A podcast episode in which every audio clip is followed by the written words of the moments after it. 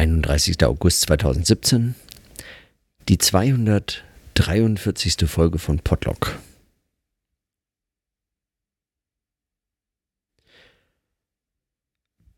Ich bin in Attenhausen, irgendwo zwischen Ulm und Augsburg und wir waren heute den ganzen Tag beschäftigt mit Hochzeitsvorbereitungen. Und es ist äh, extrem ereignisreich. Es kommen immer mehr Menschen an. Hier äh, sagen äh, ein, ein zentraler Ort, ein so ein größerer Hof, auf dem wir uns äh, treffen, auf dem äh, gekocht und äh, übernachtet und äh, so gemeinsam gegessen und geplant wird, was äh, so an den nächsten Tagen zu erledigen ist. Die Vorbereitungen laufen schon die ganze Woche, aber auch noch äh, auf jeden Fall den ganzen Tag heute und morgen und am Samstag ist dann die Feier.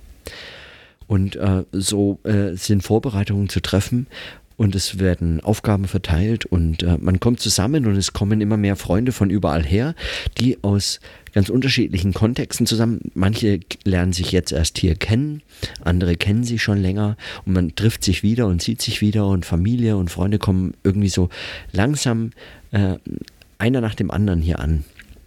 Und das über mehrere Tage verteilt und das macht das Ganze zu so einem ganz dynamisch wachsenden ähm, lebendig quirligen, äh, zu so einer ganz lebendigen, quirligen Gemeinschaft irgendwie. Und äh, worüber ich heute den ganzen Tag nachdenken musste, ist äh, Marcel Mons Überlegung zum äh, zur, zum Begriff, äh, zu seinem Begriff der Verausgabung. Also zu der, zu der Überlegung, dass äh, dass Rituale und solche Feste gefeiert werden, nicht nur einfach, weil es schön ist und Spaß macht, sondern weil sie auch einen sozialen, eine soziale Funktion haben, nämlich ähm, äh, die Funktion der Verausgabung. Also man spendet Zeit, man wendet Zeit auf und verausgabt sie, also verschwendet sie man verschwendet Zeit und Arbeitskraft und Geld und Materialien, ähm, die alle notwendig sind, um so ein großes Fest zu stemmen. Und das, äh, diese Verschwendung aber nicht einfach äh, praktisch nur in Freude sich äh ergibt und ähm, tatsächlich verschwendet ist, sondern diese Verschwendung hat auch den, die Funktion, so etwas wie sozialen Zusammenhalt zu schaffen. Und gerade äh, wenn die Feier so eine Hochzeitsfeierlichkeit ist, dann würde ich sagen, ist nochmal diese traditionelle Funktion von, ähm, von sozialem Zusammenhalt äh, nochmal enger, weil, weil dabei eigentlich sowas wie Freundeskreis und Familie zusammengeführt werden, um eine, ähm, sagen, um eine neue Familie herum, die so im Entstehen begriffen ist.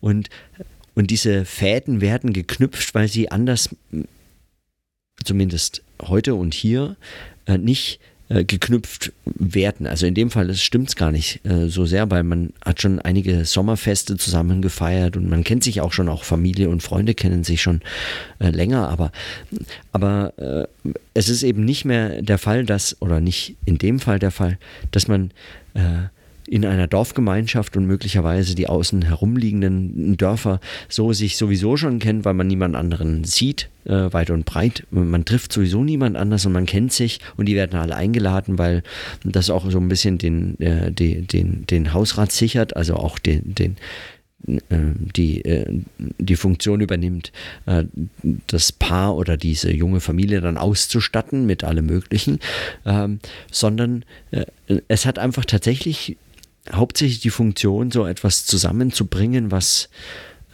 was eben in solchen sozialen Beziehungen selbst besteht. Und diese sozialen Beziehungen, die lassen sich ja eben nicht direkt explizit ansprechen. So, haben wir jetzt eine soziale Beziehung und wie sieht die aus? Wie ähm, äh, kann man sich äh, aufeinander verlassen, wenn es äh, hart auf hart kommt in schwierigen Zeiten oder so? Also steht man für, füreinander finanziell ein oder auch, äh, äh, auch äh, sagen mit Unterstützung und Arbeit und Zeit und wendet man etwas auf, um dem anderen zu helfen, wenn es jemandem schlecht geht. Also solche sozialen Beziehungen müssen eben praktisch äh, ausgehandelt und äh, gefestigt und geflochten werden. Und dazu unter anderem dieses, dieser Begriff der Verschwendung, also der Verausgabung. Feste werden dann gefeiert, nicht einfach nur der Freude wegen, nicht einfach nur, weil irgendwie es äh, ebenso Tradition ist oder so. All solche Gründe mögen äh, eine Rolle spielen und äh, völlig ausreichen, um sich äh, selbst und vor anderen zu rechtfertigen und den äh, Grund äh, schon akzeptieren zu können, dass man etwas feiert. Wenn man die Funktion auch explizit anspricht, würde das das Ganze auch in Frage stellen. Also Verausgabung und Verschwendung kann nicht, äh, kann man gar nicht explizit äh, so wirklich äh, tun. Man kann nicht sagen, ich verschwende das. Also es wäre zum Beispiel etwas anderes, wenn ich jetzt, wenn man jetzt diese ganzen Nahrungsmittel, die hier zum Beispiel verköstigt werden oder die Arbeitskraft, also wenn man sie wirklich einfach tatsächlich nur verschwendet, wenn man zum Beispiel die Nahrungsmittel äh, in den Müll schmeißt oder ähm, Geld einfach äh, äh, vernichtet äh, oder einfach nur Zeit äh, totschlägt, bis es, bis sie einfach vorbei ist oder sowas, sondern man muss es um so einen Fest herum erzeugen, verausgaben, für diesen Rahmen eigentlich, äh, für diese Funktion überhaupt erst diesen Rahmen finden und den gibt es eben in solchen festlichen äh, Zusammenkünften und äh, größeren Ereignissen. Und dann ist eine solche Verschwendung das genau das, was unter anderem diese sozialen Beziehungen äh, immer wieder aktuell hält und äh, demonstriert, sozusagen aufführt, halböffentlich aufführt.